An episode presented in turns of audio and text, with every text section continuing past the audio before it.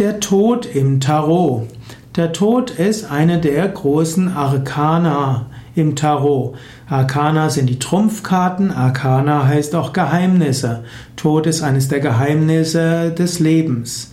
Der Tod wird dargestellt, auf, sitzend auf einem weißen Pferd, vor ihm verknien verschiedene Körper, Menschen und auf dem Boden liegen die Körperteile von toten Menschen. Manchmal wird der Tod auch dargestellt als Sensenmann, hm, Skelett, der eine Sense hat und Körperteile liegen vor ihm. Der Tod hat Ähnlichkeiten mit der hinduistischen Göttin Kali. Der Tod steht für Wechsel, für Abschied und Ende. Der Tod muss nichts Schlechtes sein, manchmal gibt es eine schwierige Lebenssituation, die zu Ende geht.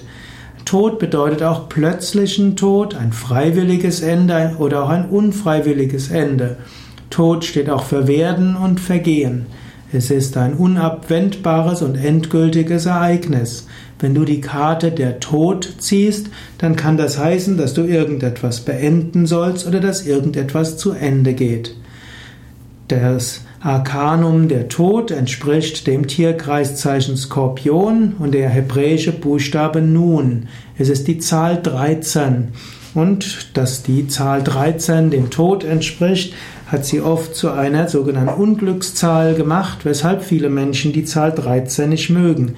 Aber etwas loslassen können und darauf vertrauen, dass Situationen zu Ende gehen, hat auch etwas sehr Tröstliches.